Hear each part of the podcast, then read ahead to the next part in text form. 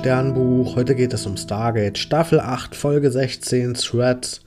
Und Anubis, der ist unzufrieden mit Baal. Hm, ja, erstens, weil er ja diesen mächtigen Kampf verloren hat gegen die Jafar-Rebellion. Und weil er auch mit der Jafar-Rebellion zusammengearbeitet hat, um diese Waffe gegen die Replikators zusammenzubauen und irgendwie an Laufen zu kriegen. Und als Strafe soll Baal jetzt zugucken, wie alles Leben ausgelöscht wird von Anubis mit eben dieser Waffe. Und ja, dabei soll dann natürlich auch Baal ums Leben kommen. Und Carter hatte ja komplett recht mit ihrer Theorie, was Anubis Plan ist. Also der will jetzt mit dieser Waffe, die ja immer noch existiert, und die eben nicht nur Replikators auslöschen kann, sondern das komplette Leben, das will Anubis machen, um danach dann seine neue Schöpfung in der Galaxie irgendwie ja, zu schöpfen. Und das soll jetzt eben die Strafe für Baal sein. Und ja, Anubis hat jetzt zwar nicht mehr viele Jafar, weil die alle übergelaufen sind. Aber er hat immer noch diese Superdrohnen, die ihm gehorchen. Und deswegen sieht er sich jetzt weiter in einer ziemlich mächtigen Position. Und ja, im Stargate Center, da hm, stellen sich die Leute immer noch die Frage, wo ist Daniel hin? Der ist bisher immer noch nicht aufgetaucht und O'Neill sieht es allerdings wie ich und der macht sich ziemlich wenig Sorgen. Und der glaubt, ey, Daniel, der ist schon so oft aufgestiegen und wieder zurückgekommen und diesmal glaubt er nicht mehr daran, dass Daniel jetzt wirklich tot ist und der hofft immer noch darauf, dass Daniel ja jederzeit wieder vor der Tür steht. Und wir sehen dann auch, wo Daniel ist. Der ist in so einer Art Traumwelt, in so einer Art Zwischen, ja, Ebene. Das ist so eine Art Wartezimmer für die Aufgestiegenen, wo eben die Leute darauf warten, ob sie nun würdig sind oder nicht und dann wirklich final aufsteigen können. Und Daniel ist natürlich noch nicht würdig, sondern mh, mm, der muss erst wieder die richtige Einstellung kriegen und der kämpft so ein bisschen dazwischen, ob er jetzt wirklich loslassen kann hm, ja, von der irdischen Welt, weil der natürlich weiß, das gibt immer noch die Gefahr durch Anubis und der will natürlich ja all seine Leute, die er kennt, aber auch die anderen Lebewesen nicht einfach von Anubis auslöschen lassen. Und deswegen fällt ihnen das relativ schwer, da loszulassen und ohne sich einzumischen auf diese neue Ebene aufzusteigen. Und ja, wir erfahren dann, dass diese mächtige Waffe, die Anubis ja verwenden will, dass das halt auch ja, ein Artefakt von den Antiken ist, die ja eigentlich die Aufgestiegenen sind. Und die Waffe haben die eigentlich damals gebaut oder dieses Gerät, um Leben zu schaffen nach dieser mächtigen Plage, von der ja fast alle Antiken ausgelöscht wurden. Und deswegen haben die eben dieses Gerät erschaffen, womit man wieder neues Leben schaffen kann. Und dadurch, dass dieses Artefakt halt diese Möglichkeiten hat und diese Macht hat, es eben auch die Macht, alles Leben zu zerstören. Und ja, da stellt sich jetzt endlich mal die Frage auch direkt in der Konfrontation, mh, hm, wieso sie denn jetzt endlich nicht eingreifen bei Anubis, der ja ständig ja, auf der irdischen Ebene Einfluss nimmt und jetzt tatsächlich auch droht, das komplette Leben auszulöschen. Und wir erfahren, dass das in Wirklichkeit eine Strafe für Oma ist. Also Oma ist diese aufgestiegene, die Daniel die ganze Zeit immer schon hilft und die sich auch sonst immer versucht, im Rahmen der Regeln einzusetzen für ja, die irdischen oder für die, die auf der mh, hm, physischen Ebene existieren. Und das, das ganze Dings mit Anubis, das ist eine Strafe für sie, weil sie überhaupt erst dafür gesorgt hat damals, dass Anubis aufgestiegen ist, obwohl der ja böse ist und eigentlich sollen nur gute und reine Wesen aufsteigen können. Und Anubis hat sich da mit einem Trick quasi so ja reingemogelt und weil Oma das zugelassen hat, mh, hm, kriegt sie jetzt diese Strafe hier und sie soll dabei zugucken, wie Anubis das ganze Leben auslöscht und für die Aufgestiegenen ist dieses Leben halt so eine unwichtige Existenzebene, dass sie da überhaupt kein Problem mit haben, wenn Anubis das alles auslöscht. Das ist ja, für die vielleicht so, als wenn bei uns ein Ameisenhaufen irgendwie zerstört wird. Da nehmen die relativ wenig Rücksicht drauf.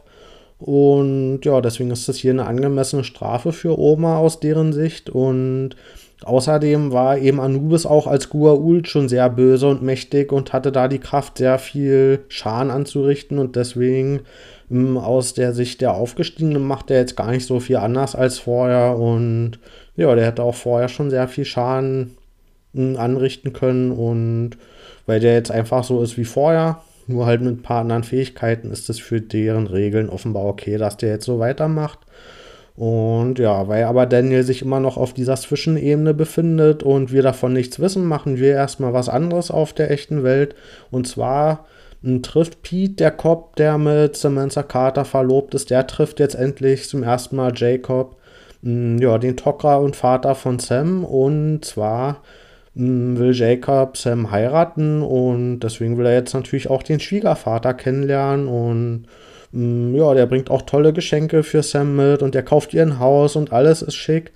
Aber Carter geht vor der Hochzeit noch einmal zu Jack, um irgendwie, also zu Jack O'Neill. Zwischen denen lief ja auch mal so eine emotionale Sache, man weiß nicht genau was, um irgendwie abzuschecken, ob das alles in Ordnung ist.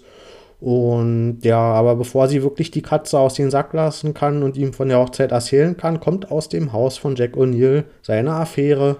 Das ist eine CIA-Agentin, Agentin und ja, von der Anwesenheit dieser Affäre lässt sich dann Carter direkt abschrecken und es kommt gar nicht dazu, dass sie überhaupt von der Hochzeit erzählen kann. Also sie ist da ziemlich perplex, aber es kommen auch noch andere schlimme Sachen dazwischen, nämlich Selmak stirbt.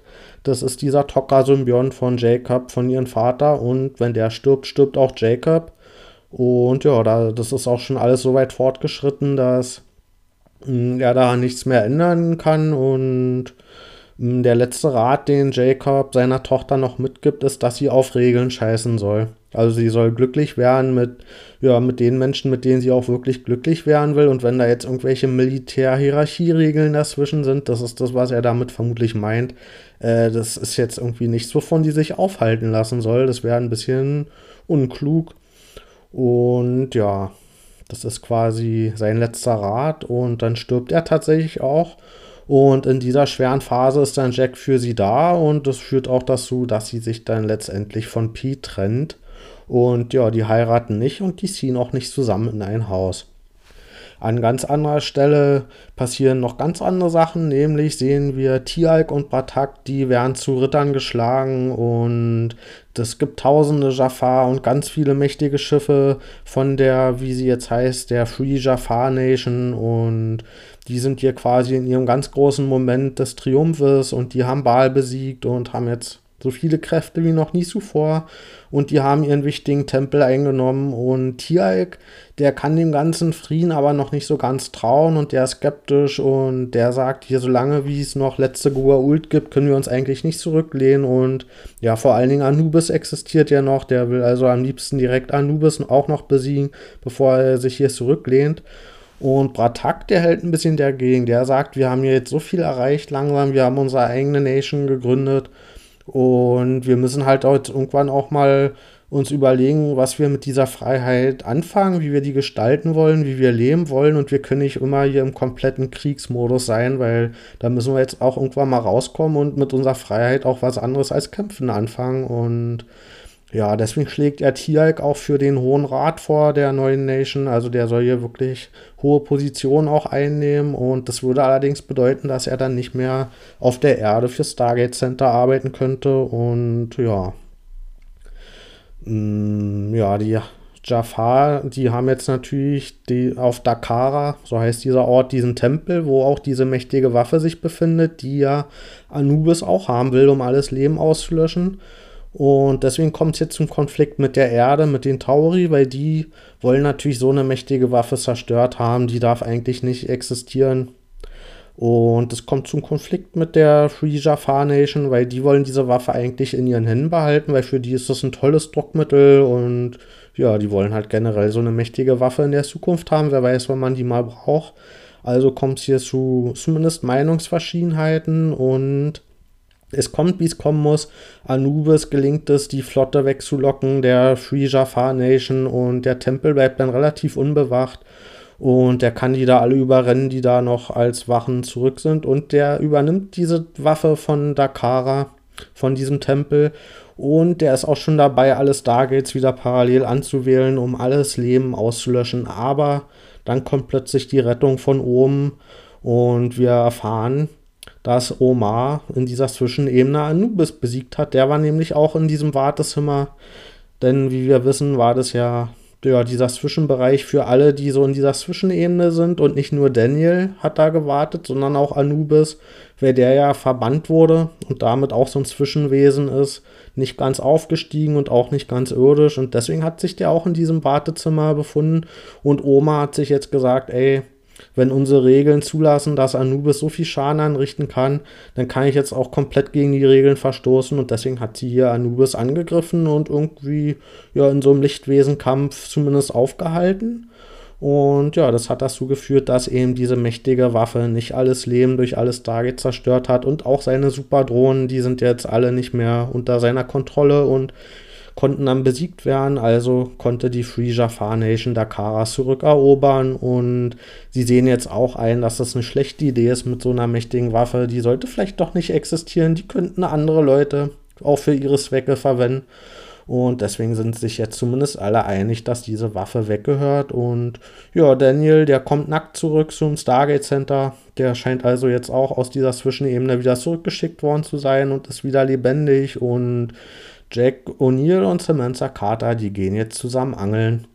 Und ja, bevor aber zwischen denen irgendwie was passieren kann, kommt auch noch der Rest von SG-1 dazu und ja, die machen sich dann da alle einen schönen Abend am See. Ich gebe der Folge 6 von 10 Sternen. Das war eine extrem kuriose Folge, wie die erzählt wurde, was hier behandelt wurde.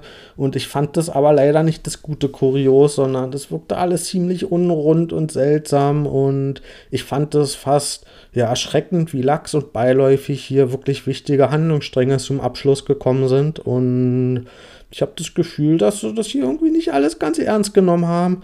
Und wir haben endlich mal ein bisschen mehr jetzt von den Aufgestiegenen erfahren. Das fand ich auch gut. Aber das, was wir über die erfahren haben, das hat es jetzt nicht viel besser gemacht, weil wenn diese irdischen Wesen schon so unwichtig sind, dass hm, ja, Anubis die auch einfach mal nebenbei auslöschen kann, nur um hier irgendwie Oma hm, eins reinzuwirken und sie zu bestrafen, dann frage ich mich natürlich, wieso Daniels und Omars Eingreifen überhaupt so relevant ist, dass das so schwere Regeln von denen verletzt, wenn das eh alles so unwichtig ist, was ja mit uns passiert. Das hat für mich alles von der Logik her nicht ganz hm, zusammengepasst und vor allen Dingen fand ich es eine schwache Konfliktlösung für diesen Hauptkonflikt ja hier in der Folge, nämlich ja, dass hier die Jafar Nation zugelassen hat, dass mit der Waffe kurz wieder davor wir sind, dass alles Leben ausgelöscht wird. Und so eine, das ist jetzt eine sehr schwache Konfliktlösung gewesen, dass dann am Ende die Lösung war, oh, hier kommt Hilfe von oben und alles wird einfach wie von ja, magischer Lichtwesenhand verhindert. Und mh, mm, ja, das war jetzt irgendwie nicht eine Auflösung der Folge, mit der ich zufrieden war. Hm, womit ich aber ganz zufrieden war, das war hier Jacobs letzter Moment, nämlich, dass der jetzt hier nicht irgendwie im Kampf gestorben ist oder sich groß geopfert hat, sondern hm, dass sein letzter Moment war, dass er sich für das Glück von Samantha Carter eingesetzt hat. Das fand ich wirklich hier so einen schönen, ja, erzählerischen Schachzug, dass, ja, dass das der Weg eben war, dass das sein letzter Moment ist und dass er auch dafür ja seine letzte Kräfte einsetzt. Aber wir haben jetzt hier Jacob die letzten vielen Folgen schon komplett entkoppelt von den Rest der Tok'ra gesehen.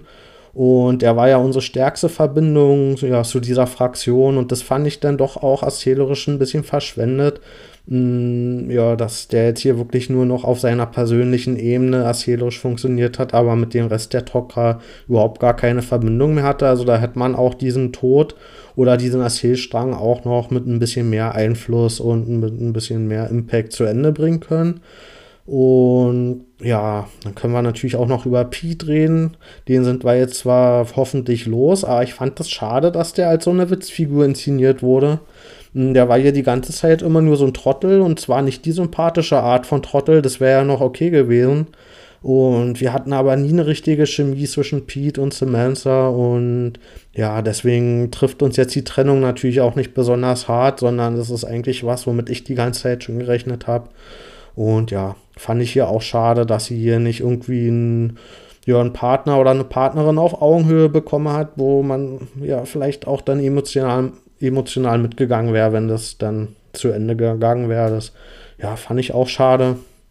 Also komplett den ganzen Handlungsstrang über die vielen Folgen, immer mal, wann der aufgetaucht ist und auch hier das Ende des Handlungsstrangs fand ich auch nicht gut. Und ja, was da jetzt mit O'Neill bei rauskommt, das werden wir ja sehen, ne? Ich fand jetzt auch nicht, dass die immer die beste Chemie hatten. Also da müssen sie sich auch noch anstrengen, dass das irgendwie glaubwürdig und gut wird, wenn die jetzt wirklich was anfangen. Aber ja, werden wir sehen. Und was ich auch nicht so toll fand, war die Free Jafar Nation. Da haben die jetzt hier wirklich ihren einen großen Sieg gehabt und dann bauen die direkt in der nächsten Folge schon wieder genauso viel Scheiße wie immer und gehen hier natürlich direkt komplett kopflos vor und lassen sich von Anubis in diese Falle locken und lassen dann diesen Tempel unbewacht. Also ja, das ist wirklich genau dieses ungestüme und kopflose Handeln, was wir schon immer von denen kennen. Die lassen sich immer gegeneinander ausspielen und jetzt sind sie auch in diese Falle gerannt. Also da hätte ich mir ein bisschen Entwicklung mal gewünscht. Und ja, die haben sich hier komplett von Anubis überrumpeln lassen und das ist nur gut gegangen durch diese Lichtwesen, die hier von oben eingegriffen haben. Und was mir aber gut gefallen hat, ist, dass hier Bratak uns als weiser und ja, vorausschauender als Tialk dargestellt wurde, weil Tialk ja der war, der unbedingt noch die letzten Gua'uld besiegen wollte, während Bratak ja der Meinung war, hier, wir müssen uns vielleicht auch mal ein bisschen zurückhalten und unsere Gesellschaft aufbauen. Also hier wäre eigentlich Bartaks Weg der clevere und der weisere gewesen und das fand ich gut, dass sich das auch so als Konsequenz rausgestellt hat, dass hier mal Tialks Weg der falsche war. Also dann, bis bald.